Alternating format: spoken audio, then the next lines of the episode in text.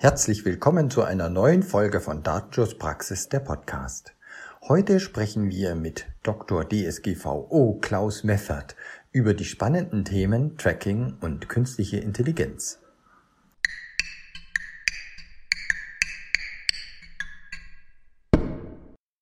Mein Name ist Severin Putz und normalerweise begrüße ich Sie an dieser Stelle zusammen mit Oliver Schoncheck.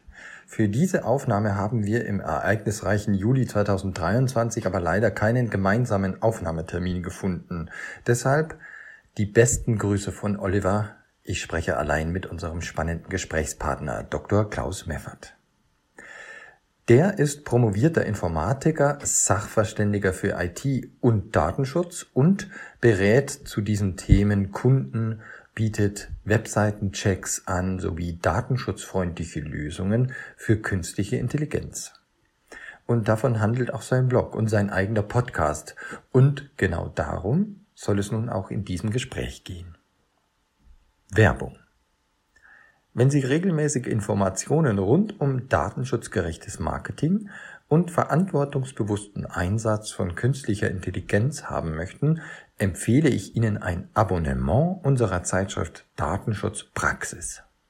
Experten wie Dr. DSGVO Klaus Meffert und viele weitere fähige Datenschutzkoryphäen teilen darin regelmäßig ihr Fachwissen, ihre Erfahrungen und Best Practices mit Ihnen. Sie erhalten Zugriff auf viele Checklisten und Ratgeberbeiträge, die zu allen erdenklichen Themen des Datenschutzes wertvolle Hilfestellung geben. Ihr Abonnement, wahlweise als Print plus Online oder reines Online-Abo, können Sie ganz einfach bestellen unter www.wk.de-9100.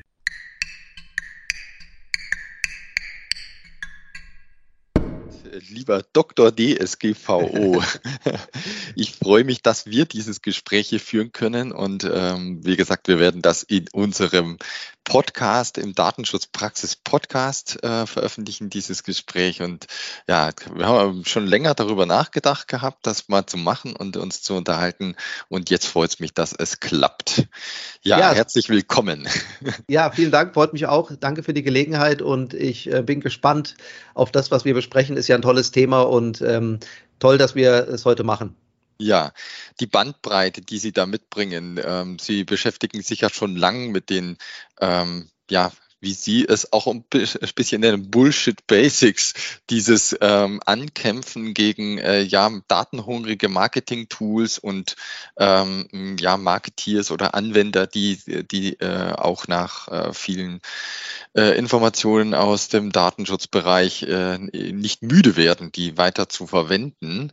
Ähm, ja, Bullshit Basics, ähm, die Frage, kann man denn ohne Google-Produkte Webseiten betreiben und äh, damit dann auch die Wirkung der Webseite vernünftig messen? Sie äh, haben dazu Antworten, Sie haben dazu Überlegungen. Richtig, die habe ich. Also ähm, ich konzentriere mich jetzt mal auf den Fall, den, der für die meiner Meinung nach allermeisten Webseiten prozentual gesehen in Deutschland äh, der relevante Fall ist. Und da sage ich, diese Webseiten brauchen kein Google Analytics, äh, die brauchen äh, auch keine anderen Maßnahmen wie Conversion Tracking. Ich sage gleich noch, was das ist. Also die meisten interessiert ja, wie viele Besucher hat meine Webseite, an welchem Tag vielleicht haben, waren wie viele Besucher da, was ist der beste Tag, die beste Uhrzeit vielleicht auch für Newsletter-Veröffentlichung oder sowas, ähm, was sind die besten Beiträge, wo muss ich vielleicht noch nacharbeiten, äh, wie viele Besucher hatte ich innerhalb von einem Monat oder einem Jahr. Und das alles kann ich sehr daten freundlich, datenschutzfreundlich machen, ohne Google Analytics mit, mit Matomo zum Beispiel. Es hieß früher Pivik, das kann man lokal installieren, ist Open Source, kann man so konfigurieren, dass man keine Einwilligung braucht. Das Spannende ist, wenn Sie Google Analytics nutzen, brauchen Sie immer eine Einwilligung, egal wie Sie es machen. Ansonsten ist es ein Problem, und zwar ein rechtliches Problem. Und äh, wir wissen beide, dass nicht 50 Prozent oder mehr der Nutzer die Einwilligung normalerweise geben wollen. Wenn man es richtig abfragt, sind es tendenziell eher weniger. Ich würde eher von 30 Prozent sprechen wenn man 50 Prozent hätte, wäre das schon sehr viel. Das heißt, 50 Prozent oder 70 Prozent der Daten gehen Ihnen verloren. Wohingegen, wenn Sie ohne Einwilligung Daten äh, analysieren können, dann haben Sie 100 Prozent äh, aller Nutzer erfasst.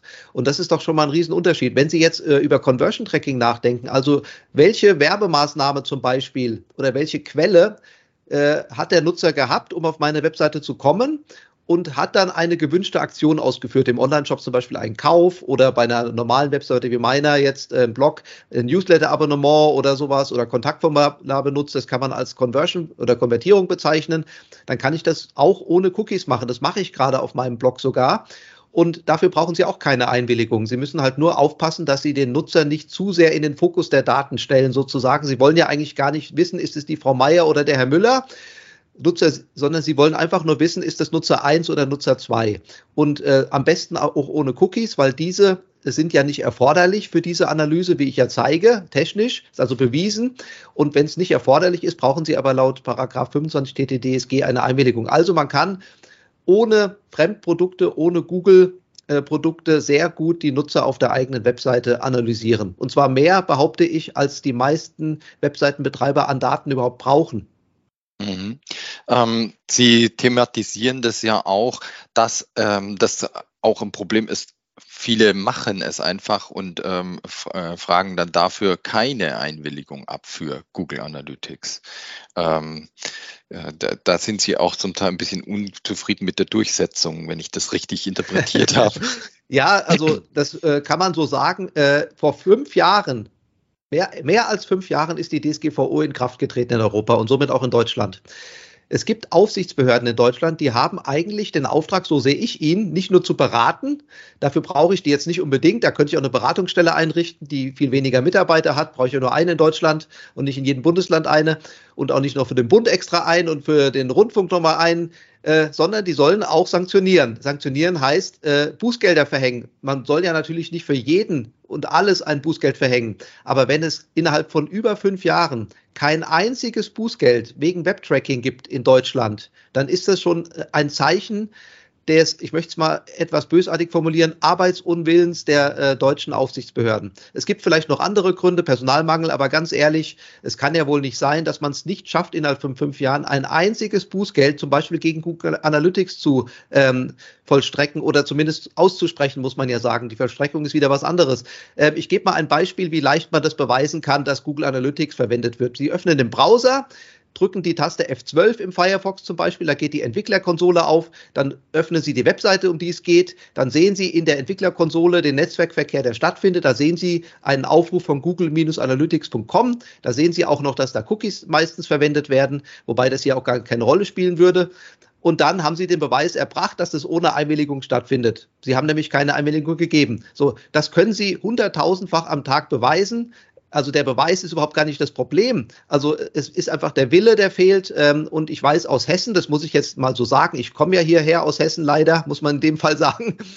Die hessische Aufsichtsbehörde hat keine Lust, Bußgelder zu verhängen. Also ich sage nicht, dass es alle in der hessischen Aufsichtsbehörde so sehen, aber ein Referatsleiter und die Referatsleiter sind ja die maßgeblichen Mitarbeiter dort, sagt mir das in einem persönlichen Gespräch und der behauptet auch, dass Google Analytics ja gar, gar nicht so viele Daten verarbeiten würde. Also man muss sich jetzt mal entscheiden. Entweder ist Google Analytics aus Marketing-Sicht ganz toll und aus Datenschutzsicht sehr schlecht oder aus Datenschutzsicht sehr gut und aus Marketing-Sicht sehr schlecht. Aber dann, wenn es aus Marketing-Sicht sehr schlecht wäre, frage ich mich, warum es dann so viele benutzen. Ich meine, man kann es ja auch zeigen, dass Google Analytics sehr viele Daten erhebt. Zum Beispiel ähm, äh, prognostiziert Google Analytics das Geschlecht und die, das Einkommen der Nutzer und in Amerika sogar, welche Partei der Nutzer wählen würde. Das könnte man in Deutschland auch machen, das hat Google noch nicht aktiviert. Google selbst weiß es wahrscheinlich und verrät es noch nicht. Also unendlich viele Daten werden da gesammelt und ich sage es nochmal, die Behörden sollten endlich mal anfangen, richtig zu arbeiten. Mhm. Vor allem auch mit dem Blick auf das Thema, was sich jetzt äh, mehr und mehr seit, seit schon geraumer Zeit, aber jetzt in diesem Jahr noch ganz intensiv in den Blick drängt, äh, diese künstlichen Intelligenzanwendungen, die mehr und mehr reindrängen. Ähm, ChatGPT ist ja nur ein Beispiel, aber es gibt ja ähm, zahlreiche Initiativen von anderen Marktteilnehmern, die jetzt ähm, ebenfalls aktiv werden. Und äh, Google und Suchanbieter fangen da eh ähm, schon länger an, ähm, das mehr und mehr einzubringen in ihre Leistungen.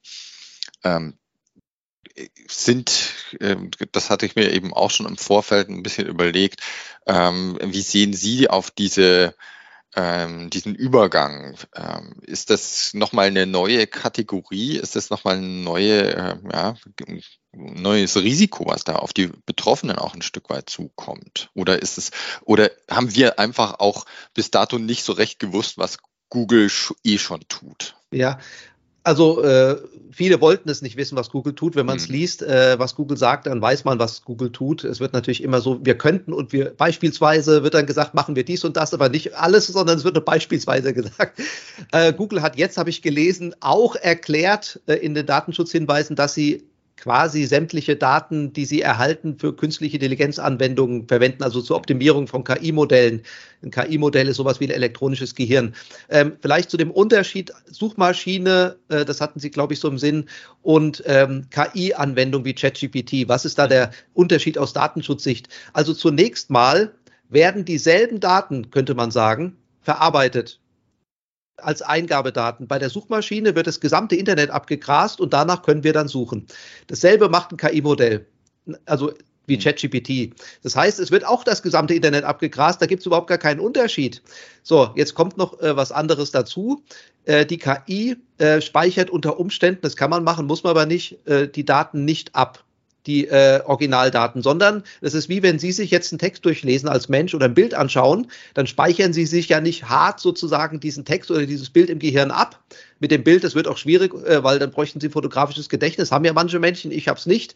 Das heißt, die haben irgendeine Neuronenstruktur in ihrem Gehirn, die dieses Bild, was sie sich angeschaut haben, abbildet. Und genauso ist im KI-Modell. Sie brauchen dieses Bild dann nicht mehr, was, was, sie sich mal angeguckt haben. Sie wissen dann wieder später, wenn sie die Mona Lisa nochmal sehen, ja, das habe ich schon mal gesehen, auch wenn sie es sich nicht in ihrem Gehirn als eins zu eins Abbild abgespeichert haben. Also KI-Modelle speichern Eingabedaten nicht im Original ab, sondern können die dann wegschmeißen. Das heißt, urheberrechtlich wäre das auch unproblematisch. So sagt man Paragraph 44b Urhebergesetz zum Beispiel, auch wenn es da gerade einen Streit gibt, äh, der aber noch im, am Anfang ist. Äh, da hat nämlich ein deutscher Fotograf geklagt, aber das äh, können wir vielleicht später noch besprechen. Jetzt die Suchmaschine muss diese Daten speichern, da sie ja auch ein Ergebnis ausgibt, wie man weiß.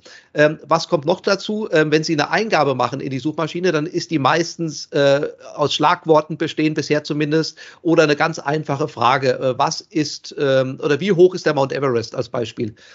Äh, bei einer künstlichen Intelligenzanwendung gibt man ja typischerweise ausgeklügeltere Fragen rein.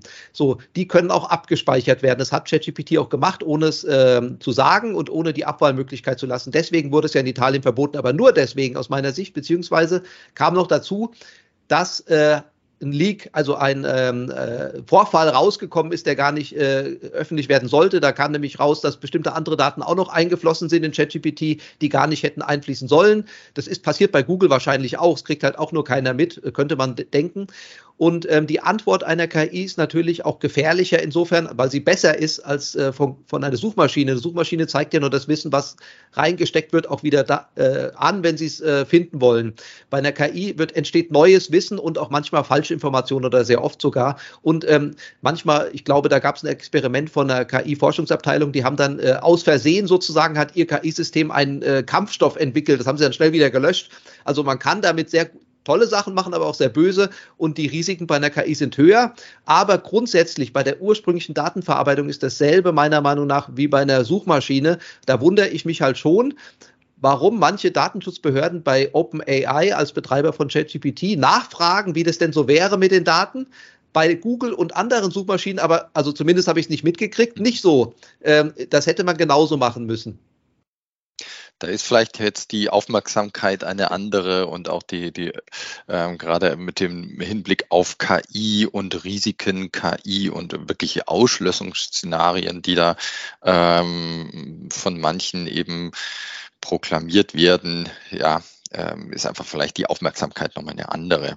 Ja, wenn ich ähm, da nur ganz kurz äh, einhaken ja. darf. Also ähm, wir reden über Datenschutz in erster Linie bei den ja. Aufsichtsbehörden für Datenschutz. Ähm, die Ausgaben, die eine, also die, die, den Output, den eine KI macht, der ist ja nicht datenschutzrechtlich wirklich relevant. Äh, also normalerweise, außer äh, wenn Sie jetzt äh, als äh, ChatGPT-Nutzer irgendwas reingeben in den Prompt und die KI würde sich das speichern und mir als dritten Nutzer, der sie gar nicht kennen würde, ausgeben. Das wäre natürlich ein Problem, aber das passiert ja nicht. Also es ist jedenfalls noch nie passiert. Es kann sein, dass es passiert, aber es ist bis jetzt noch kein Problem. Wenn eine KI Antworten gibt, die urheberrechtlich problematisch sind oder geschäftsgeheimnistechnisch oder ähm, falsche Antworten, dann ist das kein Datenschutzthema. Also mhm. darum kann es der Datenschutzbehörde nicht gehen. Mhm.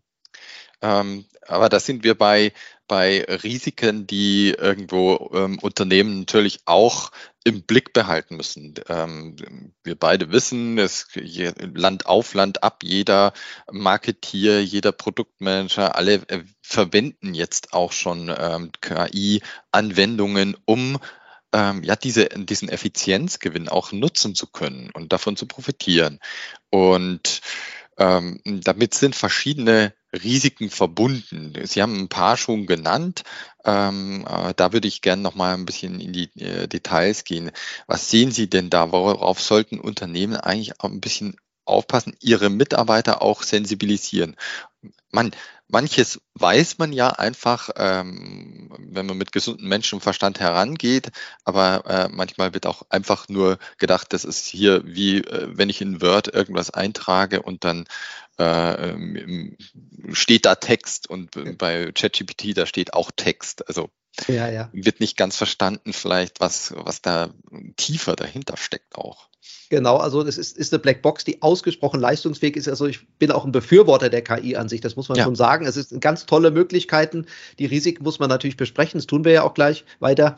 Aber ähm, also der, der, das Problem ist, äh, wenn Sie eine, also eine KI als Suchmaschine benutzen, dann funktioniert das nur bedingt. Ähm, es gibt äh, Stände, äh, Versionsstände von ChatGPT, die auf September 2021 21, was, glaube ich, basieren.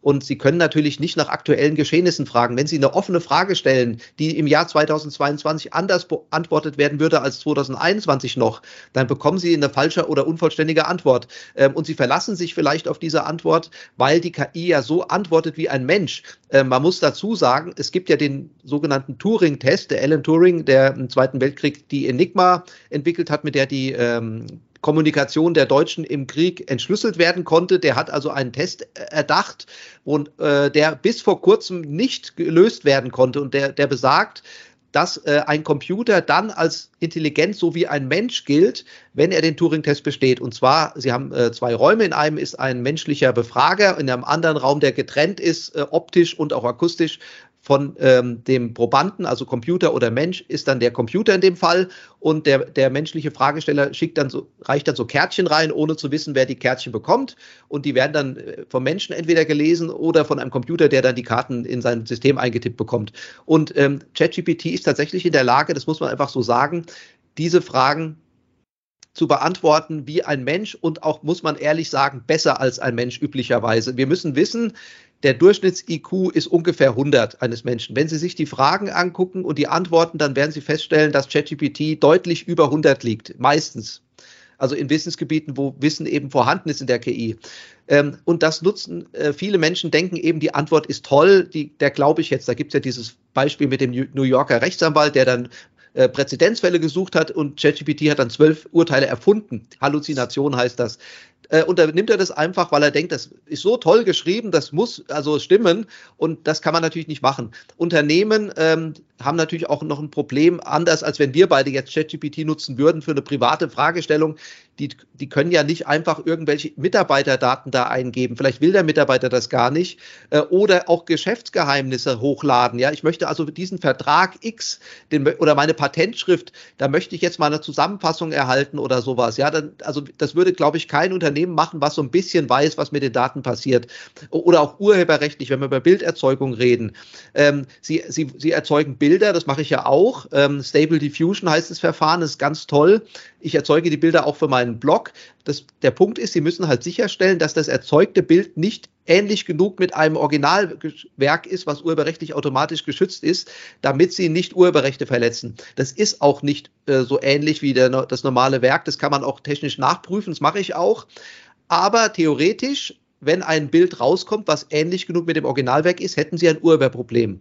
Äh, das muss man immer wissen. Und insofern halte ich ChatGPT für Unternehmen, die für ihre eigenen Daten äh, oder eigenen Ziele, sage ich mal, Bilder als Marketingmaterial äh, verwenden, für hochproblematisch und man sollte es nicht nutzen. Wenn es um allgemeine Fragestellungen geht, die kann man natürlich da einstellen. Man muss aber, wie gesagt, wissen, dass es keine Suchmaschine ist und auch nicht die aktuellen Nachrichten da einfließen. Das muss man einfach wissen. Wenn ich nach Goethe frage oder dem Mount Everest, dann werde ich wohl die richtige Antwort kriegen, außer zum Beispiel, dieses Jahr würde der Mount Everest neu vermessen werden mit immer besseren Methoden. Dann wüsste man, dass er 50 Zentimeter niedriger ist oder einen Meter. Dann wäre die Antwort wieder falsch. Also man muss immer wissen, was mache ich und für Unternehmensanwendungen halte ich eben ChatGPT für überwiegend ungeeignet, aus den genannten mhm. Gründen. Mhm. Ähm, es gibt ja ähm, auch die, das äh, andere Problem, was jetzt auch schon aufgetreten ist, dass Premium-Accounts von äh, ChatGPT äh, im Darknet gehandelt werden. Ähm, ist ja ebenfalls dann im Prinzip so eine Art Risiko. Äh, ja. Wenn man jetzt sagen würde, ja, okay, ich habe ja hier einen passwortgeschützten Zugang, ähm, äh, wo ist denn das Problem jetzt? Äh, sie hat genau. das Geschäftsgeheimnis nur zwischen äh, mir und ChatGPT, sieht ja sonst keiner. Ja, also da kann ich ein ganz konkretes Beispiel nennen. Es gibt einen sogenannten API-Key, also API-Schlüssel, also Schnittstellenschlüssel für OpenAI, wie Sie sagen, Premium-Anwender. Ich habe auch einen und den brauchen Sie, wenn Sie programmtechnisch äh, den Chatbot ansprechen wollen. Also Sie wollen ja nicht im Prompt irgendwas reintippen für Unternehmensanwendungen vielleicht, sondern im Hintergrund das automatisiert dahin schicken und eine Antwort zurückkriegen. Und dafür brauchen Sie diesen API-Schlüssel. Und der ist oft also wirklich in, schätze ich, fünf Prozent der Fälle auf einer populären KI-Plattform, wo jeder seine Codes reinlädt äh, zur ähm, äh, Bereicherung der Allgemeinheit, sind in fünf Prozent der Fälle ungefähr diese API-Schlüssel aus Versehen vorhanden. Mhm. So, das sind meistens Privatleute, aber es gibt ja auch Mitarbeiter, die auch privat sind und die nehmen vielleicht den Schlüssel und vergessen ihn rauszunehmen. Und schon haben sie Zugang zu diesem Unternehmensaccount. Äh, also das ist, wie Sie sagen, ein reales Risiko. Da muss man nicht mal Hacker sein, man muss nicht mal ins Darknet gehen. Ich gehe auf eine offizielle Plattform und ich habe die tatsächlich auch schon mal ausprobiert, habe festgestellt, ja, das geht. Man muss auch mhm. dazu wissen, jede Nutzung, jede Anfrage, die man an ChatGPT über diese Schnittstelle schickt, kostet Geld. Das sind dann äh, muss ich so vorstellen, vielleicht nur 0,2 Cent pro Anfrage, aber typischerweise stellt man auch mal 1000 Anfragen oder 10.000 und da kommen dann halt mal ein paar Euro pro Tag zusammen und im Monat ist es mal 30 und wenn Sie es kostenlos haben, weil es der Schlüssel von jemand anders ist, dann erhöhe ich es vielleicht um den Faktor 100 nochmal. ja, also auch ein, auch ein kleines Risiko, was man nicht ganz außer Acht lassen sollte, ja. ja. Ähm, aber wie geht's denn jetzt? Wie, wie kann man denn jetzt künstliche Intelligenzanwendungen, wenn das so äh, viel bringt und, und auch äh, ja der Effizienzgewinn ist ja äh, frappierend und, und und auch da und deswegen ähm, wir beide haben diese Einschätzung ja auch schon geteilt. Äh, das ist sinnvoll, sich damit auseinanderzusetzen. Es ist sinnvoll, da weiterzugehen. Wie kann ich es denn jetzt machen? Wie kann ich es einsetzen und ähm, auch im Hinblick auf Datenschutz, im Hinblick auf die anderen Risiken denn rechtskonform machen? Ja, also sehr gute Frage. Ich meine, ich stehe ja auch, versuche ja auch Lösungen zu geben, nicht nur zu sagen, was nicht geht. Äh, und wir brauchen jetzt hier, wie gesagt, ja nicht nur den Datenschutz zu bemühen, sondern es gibt ja auch Geschäftsgeheimnisse oder dieses Urheberrecht oder vertrauliche Daten. Ich, äh, wenn ich mit Ihnen einen Vertrag mache, dass ich darüber nicht rede, über diese und jene Sache, dann kann ich das Dokument wo ich eine Vertraulichkeit zugesagt habe, nicht einfach in ChatGPT reinladen. Da, da, da habe ich, glaube ich, ein eigenes Interesse dran. Da muss nicht jemand vom Datenschutz kommen extra oder so oder Patente. Also äh, der Punkt ist, ich muss da kurz ausholen ein bisschen. Diese KI-Anwendungen wie ChatGPT, die laufen auf einer NASA-Hardware, nenne ich sie jetzt mal. Das heißt, es gibt nur ganz wenige Unternehmen in der Welt, die so eine Hardware haben. Sie können die sich auch mieten, aber das ist, ich sage es jetzt mal auf Deutsch, schweineteuer. Das heißt, niemand macht das, außer sie sind äh, so weit mit ihrem Unternehmen drin in der äh, KI-Anwendung und haben so viel Geld, dass sie das auch machen können, weil der Nutzen ist ja wirklich da. Also, was gibt es für Möglichkeiten? Sie müssen erstmal als Unternehmen rausfinden, was sind meine Anwendungsfälle. Ich kenne zum Beispiel jemanden, der sagt, ja, ich verstehe die Frage gar nicht. Ich möchte, ich möchte einfach eine KI haben für alles sozusagen, so wie ChatGPT. Das muss ich sagen, geht nicht. Also realistischerweise geht das nicht, Sie, weil mein Ansatz ist ja, die Unternehmen haben eigene Systeme. So, entweder eigene Server auch oder Sie mieten sich einen Server, aber dann bitte in Deutschland oder Europa. Und zwar nicht nur vom Serverstandort her, sondern auch vom Betreiber des Servers, also Anbieter des Servers. Der ist nämlich auch deutsche Firma oder europäische Firma und nicht eine äh, Niederlassung eines amerikanischen Konzerns zum Beispiel. Das wäre nämlich auch wieder ein Problem, weil die NSA oder FBI können nämlich da hingehen und sagen, gib uns mal die Daten. Da interessiert wenig, äh, was wir in Europa für Gesetze haben. Also ähm, KI-Anwendungen basieren überwiegend auf Grafikkarten. Die Grafikkarte, das muss ich kurz erklären, die kennt jeder, weil sie eine Ausgabe in Form von Bildern oder Texten auf dem Monitor darstellt. Das ist für KI-Anwendungen irrelevant. Die Grafikkarte hat zufällig ganz viele Prozessoren, also Kerne genannt. Zum Beispiel meine hier, die hat knapp 6000. Äh, ich habe auch eine gemietet, die kostet, die hat über 10.000 Kerne. Ein normaler CPU-Prozessor im Rechner hat 8, 10 oder 12 oder 24 Kerne, wenn er sehr gut ist. Für KI-Anwendungen müssen diese Kerne alle gleichzeitig rechnen. Jetzt können Sie sich vorstellen, wenn Sie dem Albert Einstein eine Multiplikationsaufgabe geben, dann wird er schneller fertig sein als Sie oder ich, wahrscheinlich. So, wenn Sie aber 10.000 Multiplikationsaufgaben haben und nur ein Albert Einstein, dann wird er ungefähr 5000 Mal länger brauchen, als wenn von uns beiden 10.000 Menschen da wären, die gut, halbwegs gut multiplizieren können und wir diese Aufgabe kriegen. Und genauso ist bei der Grafikkarte. Die ist halt um den Faktor 50 oder 100 oder je nach Grafikkarte eben noch viel schneller als ein sehr guter Computer. Und man muss wissen, jeder, der ChatGPT schon mal genutzt hat, weiß es, das dauert sehr lange, bis da eine Antwort kommt. Ja, deswegen wird es so äh, Streaming heißt das, also wortweise aufgebaut. Also Sie, Sie müssen nicht warten, bis die Antwort fertig ist und kriegen dann alles gezeigt, sondern Sie kriegen ein Prozent der Antwort, dann das nächste Prozent und bis die 100 Prozent da sind, dauert es schon mal 20, 30 Sekunden. Und ähm, so lange will halt normalerweise keiner warten und die Hardware ist schon sehr gut. Wobei da auch viele Nutzer drauf sind. Also, was gibt es für Möglichkeiten? Sie mieten sich einen Server oder haben selbst einen mit einer guten Grafikkarte. Eine gute Grafikkarte, wo Sie schon was mitmachen können, die kostet knapp 2000 Euro. Ähm, und mit der, da kommt der Computer noch dazu, diesen Server können Sie kaufen oder mieten. Und um diesen Server aber so nutzen zu können, dass da ein leistungsfähiges elektronisches Gehirn, also KI-Modell drauf läuft, müssen Sie Techniken anwenden, die helfen, den Ressourcenhunger der KI-Anwendung zu reduzieren. Das habe ich gemacht und es funktioniert. Es ist ein bisschen Arbeit, man muss sich da reinfuchsen, würde ich keinem empfehlen, der noch nie programmiert hat, kommt er nicht weit. Äh, und ähm, dann haben sie aber ein System, was auf einer bezahlbaren Consumer-Grade-Hardware heißt es, andere wäre die Data Center Class Hardware, also auf einer bezahlbaren Consumer-Grade-Hardware, die auch Gamer bei sich zu Hause haben, äh, läuft, läuft und die wirklich erstaunliche Ergebnisse bringt. Sie haben ja meinen Artikel gelesen zum äh, Thema KI. Ich habe also ein Frage-Antwort-System gebaut für meinen Blog, Datenschutzblog Dr. DSGVO. Und da habe ich äh, alle paar hundert Artikel, die ich da geschrieben habe, reingeladen und habe mir Fragen ausgedacht braucht meine Webseite ein Cookie-Pop-up oder was ist eine Cookie-Bar? Ich verwende den Begriff gar nicht, aber Cookie-Bar hat jemand anders, den ich kenne, verwendet und ähm, ich soll ja die KI nicht so bauen, dass sie meine Fragen beantwortet, sondern die von anderen Leuten. Und was ist eine Cookie-Bar, ist schon relativ anspruchsvoll, weil der Begriff sehr selten ist. Und dann habe ich eben ein paar Iterationsschritte gebraucht, bis ich meiner KI unter den Ressourcen, die ich habe und mir zugestehen will, äh, hingekriegt, dass sie sehr gute Antworten liefern kann. Ich habe dann auch gefragt, ähm, ist Klaus Meffert böse? Ja, also Fragen, die im Prinzip eigentlich gar nichts dazu suchen haben in meinem Datenschutzblog. Das macht ja jeder. Wenn er irgendwas machen kann, dann gibt es auch eine diese. Oder was ist die Antwort auf alle Fragen? Der Klassiker, Douglas Adams. Äh, sowas gibt man dann auch ein. Und ich habe also äh, einen Mechanismus entwickelt, mit dem man herausfinden kann, ob die Antwort aus meinem Wissensbestand, Dr. DSGVO, kommt oder aus dem Sprachmodell selbst, was der KI zugrunde liegt.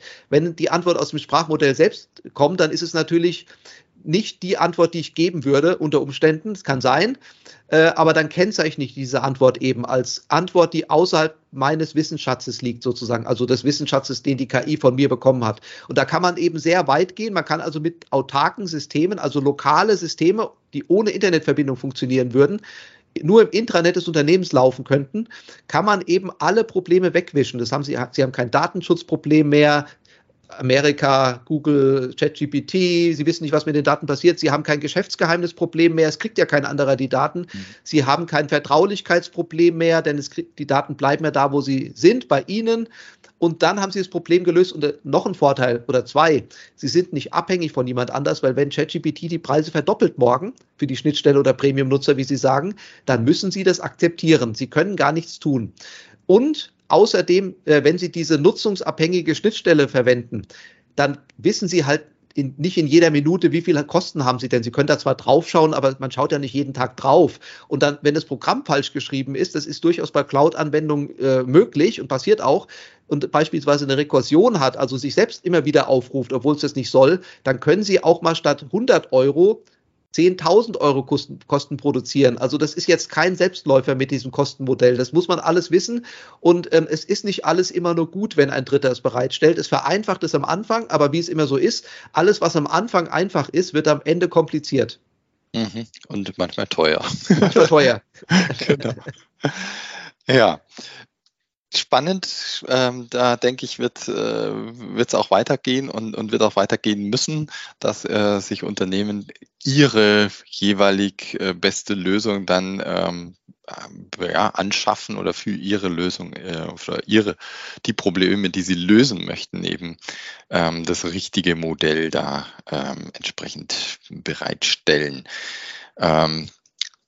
Eine andere Geschichte, die im Zusammenhang mit äh, künstlicher Intelligenz äh, jetzt ähm, gerade auf Gesetzgebungsebene auch ähm, ja, Rechnung getragen wird, ähm, es, es ist erkannt worden, wir brauchen im Prinzip gesetzliche Regelungen. Und ähm, die EU schreitet voran, die Bundesregierung ähm, ist ebenfalls aktiv. Ähm, wie, wie ist Ihr Blick auf diese Initiativen? Können die zu diesem Ziel beitragen, dass ähm, ja, dieser ganze KI-Entwicklungsprozess ähm, ein Stück weit in, in Schranken äh, geregelt wird? Ähm, wie sieht es mit der Geschwindigkeit aus, wenn ja. ich da in die Entwicklung der KI denke und, und die Gesetzgebungsentwicklung? Ähm, wie ist da Ihre Einschätzung zu diesem äh, Themenblock? Also zur Geschwindigkeit zuerst. Äh, in Deutschland äh, kam meiner Wahrnehmung nach so Februar, März die KI wirklich an. So, äh, ja. die Spezialisten haben es vorher auch schon ein bisschen, aber da war es wirklich so, da hat jeder gemerkt, dass in der Tagesschau kam es und so weiter. Also ich würde sagen, jede Woche gibt es neue Entwicklungen. So könnte man sagen. Also die Geschwindigkeit der Gesetzgebung beträgt eher Jahre oder drei oder fünf Jahre, also nicht ein Jahr, sondern auch bei Gesetz, bei Gerichten übrigens. Und die der technologischen Entwicklung kann man in Tagen oder Wochen oder vielleicht auch wenigen Monaten messen. Das wird sich auch nicht ändern, sondern das verschärfen noch dieses Problem. Also äh, was kann man bei der Regulierung der KI tun? Natürlich kann man, das wird ja auch diskutiert, sagen, wenn Sie ein KI-generiertes Bild nutzen, dann sollten Sie es auch als KI-generiertes Bild kennzeichnen. Oder wenn irgendein Text entsteht, der äh, eine KI-Mitwirkung hat, äh, zumindest wenn die Originalworte der KI vielleicht noch enthalten sind, könnte man darüber reden, ob man das äh, kennzeichnen muss. Ähm, allerdings äh, kann man den Rest meiner Meinung nach überhaupt gar nicht regeln äh, durch Bürokratie. Also es ist ja kein Unterschied irgendwie nach außen, ob Sie jetzt genial sind und auf irgendeine Idee kommen, gut oder böse sei mal dahingestellt, oder ob Sie eine KI fragen, die Sie bei sich zu Hause haben und die gibt Ihnen die Antwort und Sie nutzen das so, als hätten Sie es erfunden. Das kann doch niemand rausfinden. Also ich meine, eine KI ist dasselbe wie ein Mensch, muss man sagen. Das klingt jetzt blöd, aber ähm, die, das Grundprinzip einer künstlichen Intelligenz, wie es heute äh, da ist, also Transformer-Ansatz, ähm, Einbettungen heißt es, also Embeddings, Vektorisierung, das sind alles Mechanismen, die exakt so, sage ich, im menschlichen Gehirn auch stattfinden. Es gibt keinen Unterschied und das führt auch dazu, sage ich, und das sagt auch der Pionier der KI, ich glaube, der heißt Jürgen Schmidt, Huber oder Schmidtbauer aus München, der war jetzt vor kurzem beim, auch bei mhm. Markus Lanz, der war der Vater des Vorgängers des Transformer-Ansatzes und anderer Dinge. Der sagt auch, äh, also es wird demnächst auch ähm, Roboter geben, die mindestens so intelligent sind wie ein Rhesusaffe und es möchte noch erleben. Ich glaube, er ist ein bisschen pessimistisch. Es wird ich weiß die Zahl nicht, aber ich schätze mal in 10, 20 oder aller spätestens 30 Jahren, das wäre aber schon sehr spät, meiner Meinung nach, Roboter geben, die deutlich überlegen sind einem Menschen, was die intellektuellen Fähigkeiten angeht. Und also die Augen haben, die Ohren haben, die noch mehr Sensoren haben als wir. Ähm, also man kann das meiner Meinung nach nicht regulieren. Ähm, ich habe mir jetzt KI-Modelle äh, teilweise heruntergeladen, teilweise selbst trainiert, die sind da, die kann mir auch niemand wegnehmen. Äh, Wenn es natürlich verboten wäre, sowas zu besitzen, wüsste ich gerne mal, wer herausfindet, wer solche Software auf seinem Computer hat. Ja, also ich meine, es ist ja keine Kinderpornografie oder sowas. Ja, es sind ja Bits und Bytes einfach nur erstmal. Äh, also da kann man nichts tun. Ich kann nur empfehlen, und das passiert ja teilweise jetzt auch schon, ähm, zu sanktionieren, wenn irgendwas nicht richtig ist. Das ist der mhm. einzige, das ist übrigens das gleiche wie bei den sogenannten Cookie-Pop-Ups. Da kommt ja die Bundesregierung und sagt, wir wollen jetzt einen neuen Ansatz, der übrigens nicht funktionieren kann. Ich habe das auch als Stellungnahme dahingeschickt gestern. PIMS genannt, Paragraph ja. 26 DDSG. Wir wollen da jetzt das Zentrale schaffen. Das funktioniert aus verschiedensten Gründen nicht. Das hat nicht nur rechtliche, sondern auch logische und technische Gründe. Der einzige Weg, wie man Cookie-Pop-Ups in Deutschland reduziert, ist, alle zu bestrafen, die es falsch machen. Äh, das klingt leider blöd, aber Sie müssen nämlich auf Ihrer Webseite gar kein Cookie-Pop-up haben. Und wenn Sie eins haben, dann können Sie das ja machen. Aber äh, wenn Sie jetzt äh, bestimmte Produkte nutzen, wo Sie gar nicht wissen, was da passiert, dann können Sie das auch schlecht rechtskonform machen. Äh, und genauso ist bei der KI. Übrigens hat er da auch schon äh, das dafür gesorgt, dass äh, Google Bar den, den Chatbot BART, heißt er, glaube ich, mhm. also analog zu ähm, ChatGPT, nicht in Europa einführt momentan, sondern noch warten muss wegen Datenschutzthemen. Und jetzt habe ich auch gelesen, dass äh, Facebook den ähm, Twitter-Klon, den sie da bauen wollen, namens Threads, auch nicht in Europa direkt einführen können oder wollen, weil da auch ähm, rechtliche Bedenken von Europa angemeldet worden sind. Das sind die guten Gründe, äh, die man anführen kann, um äh, KI in dem Fall dann äh, zu beherrschen. Also die müssen schauen, was passiert und wenn es äh, nicht gut ist, also rechtswidrig, dann muss man es eben rügen oder bemängeln oder sanktionieren. Aber Sie können jetzt meiner Meinung nach nicht sagen, alles, was von der KI generiert wird, unterliegt besonderen Bestimmungen, weil es gibt keinen Unterschied zwischen dem, was eine KI generiert typischerweise und dem, was ein Mensch generiert. Der einzige Unterschied ist, dass eine KI an einem Tag 100.000 Bilder generieren kann und ich als Mensch nicht. Und bei den Texten ist genauso. Also Sie erkennen, es gibt ja keinen Unterschied. Und vielleicht noch ähm, zum Schluss der Beantwortung dieser Frage. Ähm, ein Anwalt sagte mir auch, mit dem ich zusammen Vortrag gehalten habe zu KI, äh, beim Urheberrecht zum Beispiel. Mhm. Als Mensch darf ich ein Bild malen und das darf ich auch veröffentlichen. Es wird dann aber ein Problem, wenn ich mich zu sehr an einem urheberrechtlich geschützten Werk orientiere. Wenn ich jetzt einen Coca-Cola-Schriftzug nachmalen würde, sodass er direkt erkennbar ist, hätte ich ein Problem. Dasselbe ist bei einer KI der Fall. Alles, was der Mensch darf, was diese Urheberwerke zum Beispiel anbelangt, darf die KI auch. Äh, und alles, was der Mensch nicht darf, darf die KI auch nicht. Da gibt es keinen Unterschied. Es kommt mhm. also auf das Ergebnis an. Und wo das Ergebnis herkommt, weiß ja keiner. Es gibt zwar Möglichkeiten, dass man Wasserzeichen einbaut, aber die kann man auch wieder entfernen. Und ich habe lokale Systeme, die Bilder generieren, da gibt es kein Wasserzeichen. Da werde ich mir auch keins einbauen, weil es mhm. auf meinem eigenen Rechner läuft. Ja. Und dann eine Frage, die wir wahrscheinlich gar nicht beantworten können, ist dann die Frage, sobald die KI selbst läuft, äh, Stichwort äh, selbstfahrende Autos, die Verantwortungsfrage. Gell?